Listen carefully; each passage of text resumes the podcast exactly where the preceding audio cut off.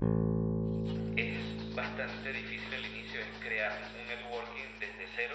Tienes que aprender de todo y hacer de todo y entenderle a todo. Estás haciendo algo productivo que pueda generar un cambio. Hay visionarios que están viendo cómo va a cambiar el mundo y qué va, qué va a necesitar el mundo en los próximos 2 a 5 años. Hoy nos acompañan Felipe Campos, CEO de Tarefa. Bienvenidos sean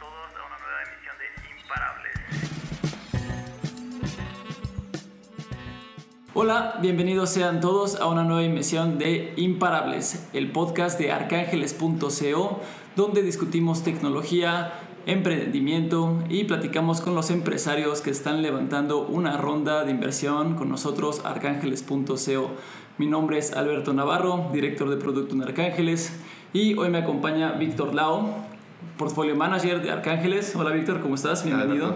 Muy bien, ¿y tú? ¿Cómo estás? Todo bien. Y también con nuestro invitado especial hoy es Felipe Campos, CEO de Tarefa. ¿Cómo estás, Felipe? Bien, muchas gracias por la invitación. Pues bueno, vamos a empezar con esta plática sobre Tarefa, que está levantando ahora una ronda de inversión con nosotros. La página es tarefa.co.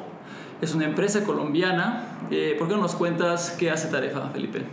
Bueno, básicamente lo que nosotros hacemos en Tarefa o es la solución que todo universitario estaba necesitando. Entonces, un estudiante tiene una duda, la realiza en nuestra plataforma y nosotros en un tiempo o en cuestión de segundos o en un tiempo, dependiendo de la dificultad de la duda, le damos rápido al estudiante elaborada paso a paso y con una metodología de tal forma que él pueda entender y, y solucionar cualquier pregunta que tenga en el futuro. Excelente.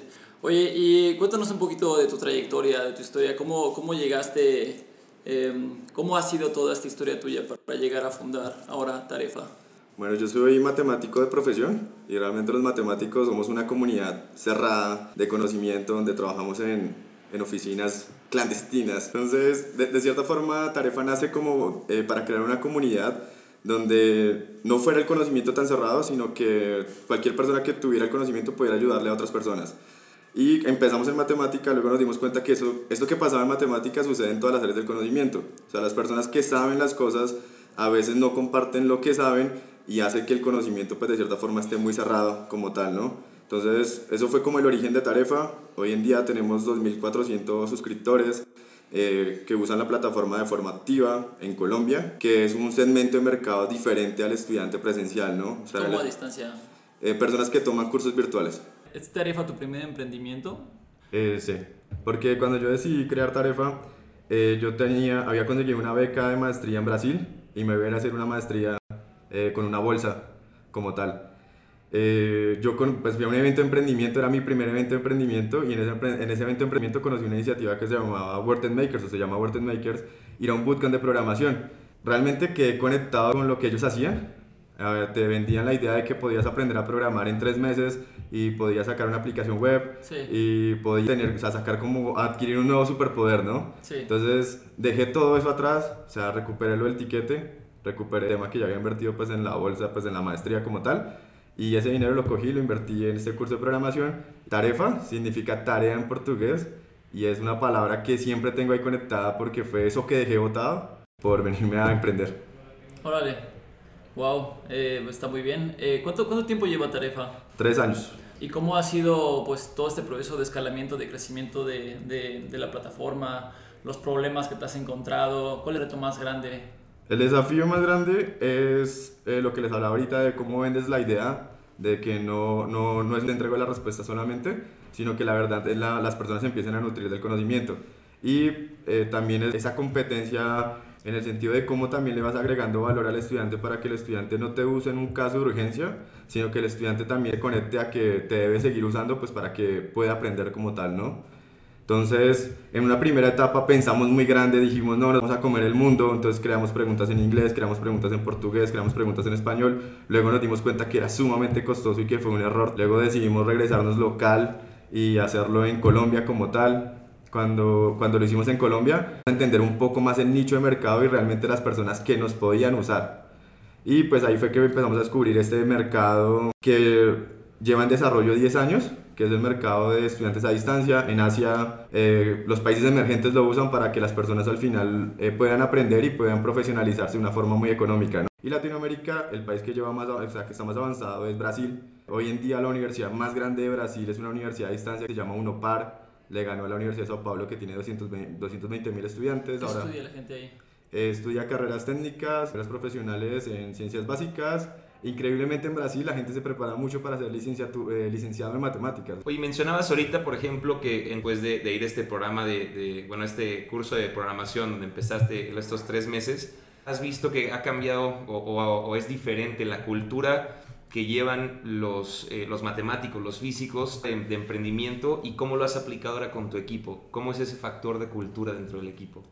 Algo, algo fundamental todos los emprendedores tenemos que desarrollar es la lógica, ¿no? Y de cierta forma, eh, pues haces esa lógica de, de todo tiene que ser paso a paso, ¿no? Y también te metes en problemas a veces muy graves o muy grandes. Oye, eh, justo eso que mencionas de, de la lógica, pero a mí lo que me interesa mucho es, es hay, hay como varios tipos de CEOs, ¿no? Eh, ahí está como el CEO vendedor, que es una habilidad que tienes que agarrar, está como el CEO operativo y está el CEO ingeniero. ¿no? El CEO ingeniero pues sería como Mark Zuckerberg, ¿no? que también diseña la primera plataforma. Porque creo que la abstracción de las matemáticas tiene un punto donde la lógica al programar se convierte demasiado... eh, no sé, a mí, a mí me detenía, ¿no? ¿No te pasó lo mismo o, o, sí, o sí pudiste empezar a, co a codear bien? Yo hice el primer, hice la versión 1.0 y llegué hasta la versión 2.0. Ya en adelante me di cuenta que también pues las habilidades que tenía en programación eh, no daba pues para poder seguir escalando el producto, ¿no?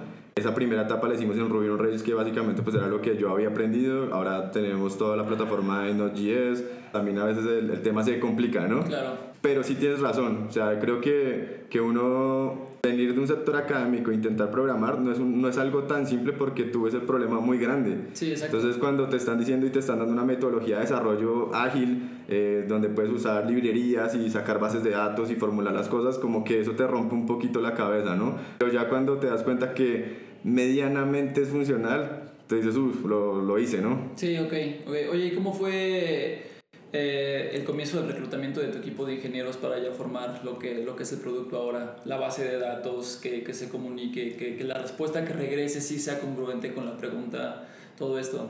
Eh, nuestro sitio es, eh, lo conocí en Chile. Él estaba fundando, o sea, en ese momento pues estaba trabajando en otra compañía en educación. Era un tema como Platzi, tenía cursos más completos en lenguajes de programación, no estaban tan abiertos al tema de marketing y eso.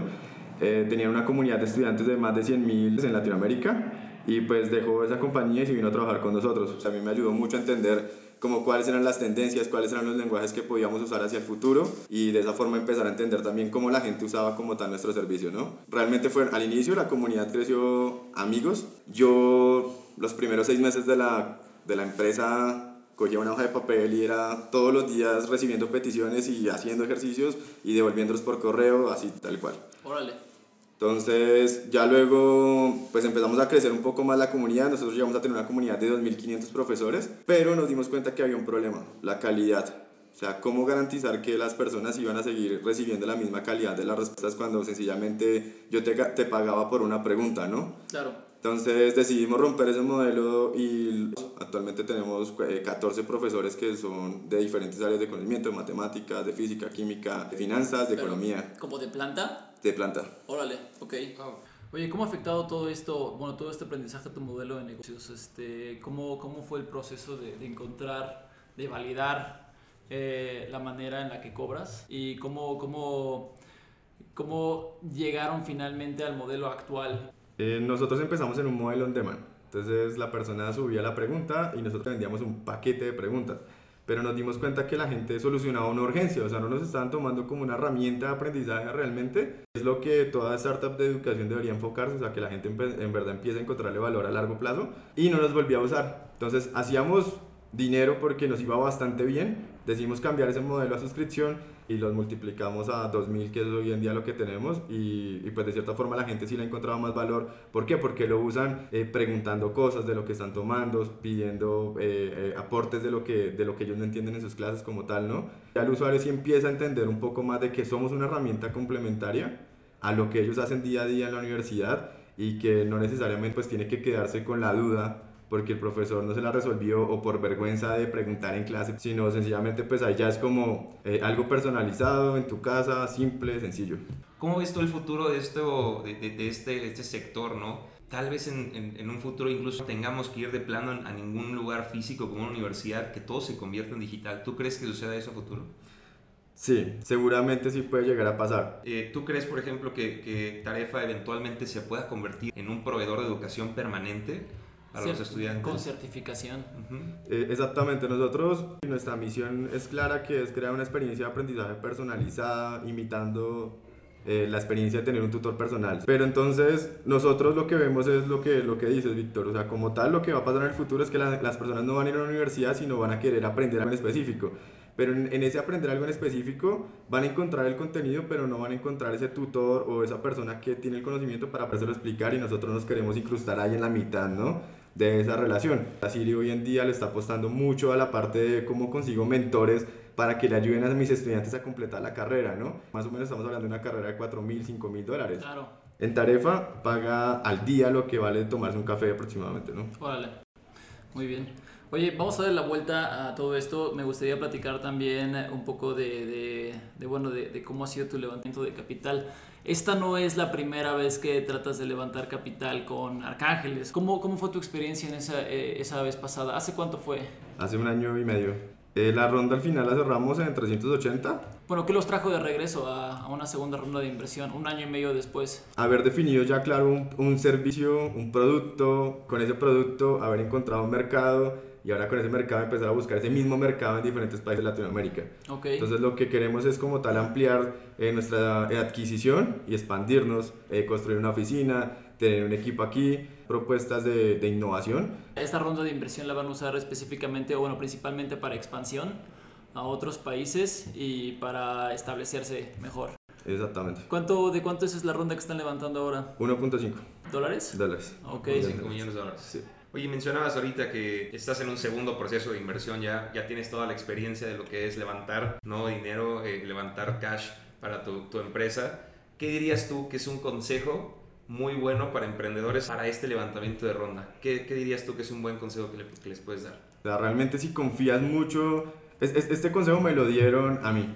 Pero si eres bueno en lo que haces, muchas veces eh, se comete el error de pronto de recibir capital de personas que no te generan valor. Eh, nosotros tuvimos la fortuna de que de pronto sí fue difícil, nos chocamos mucho en, eh, hablando con inversionistas, pero realmente o sea, levantamos el dinero de personas que nos han agregado muchísimo valor y conocimiento en el sector. Eh, actualmente pues uno de los inversionistas que nosotros tenemos es Topas Capital, que tiene una vertical en educación que se llama Talisis y pues este, esta vertical tiene dos universidades como tal, ¿no? Entonces como que el, el, el conocimiento que te pueden dar y la forma que te pueden ayudar para poder también escalar es sumamente fundamental. Eh, hay veces que sí lo ves como la urgencia de que mañana tienes que pagar las cuentas, pero no, ya estás al ras. No hay que apresurarse, o sea, hay que tomarse las cosas con calma y realmente lo que más importa es satisfacer al cliente. Si el cliente está satisfecho, ese es el mejor inversionista que puedes tener. Claro, creo que, creo que eso ha sido bastante importante. También nos lo mencionó algún otro invitado que tuvimos, como, como luego la gente piensa que esta es una carrera de velocidad, pero es una carrera de resistencia, especialmente al principio, ¿no? Pues al final sea el objetivo que, que nos permite a todos cumplir nuestra meta, ¿no? Ok. Entonces, constantemente uno está como en esa búsqueda de cómo encuentro que mi discurso es muy bueno, cómo le comunicas eso a las personas que te están aseso- asesorando, acompañando, cómo le llegas a tu equipo, cómo los motivas y cómo los sostienes todos los días ahí, a que no simplemente cumplan su horario, sino se jueguen la vida todos los días y si se tienen que echar 12, 14, 16 horas al día para que todas las personas sigan lo que, lo que necesitamos hacer. Oye, ¿qué, ¿quién ha sido más, eh, que más te ha agregado en ese, en ese punto, que, que te ha convertido como del emprendedor que eres ahora? Eh, Luis Garza. Ok, ¿y quién es? Luis Garza hace parte de Topas Capital. Él Ok. es un emprendedor también que tiene una startup que se llama Kinedu. Ok, Es una startup eh, donde también trabajan en la parte de educación, pero está en una etapa más temprana de, de estimulación temprana para, para bebés, de 0 de cero a 5 años. Ok. ¿Y tienes algo más que quieres agregarle al público que te está escuchando, agregándole a tu ronda de inversión? Que nos visiten en tarefa.co, que puedan conocer nuestros servicios. Eh, como tal está soporte universitario, que es la parte de refuerzo universitario, y tenemos una nueva línea que es orientada hacia la parte de convocatorias públicas y pues invitarlos a que nos visiten en arcángeles.co Pues no me queda nada más que agradecerte visitarnos hasta acá, hasta la Ciudad de México, para platicar y para iniciar todo tu proceso en la ronda de inversión.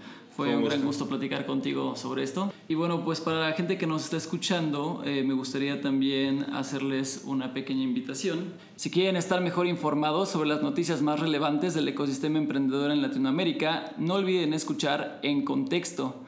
Escúchenlo semanalmente cada viernes. Este es un podcast de nuestros amigos de Contexto.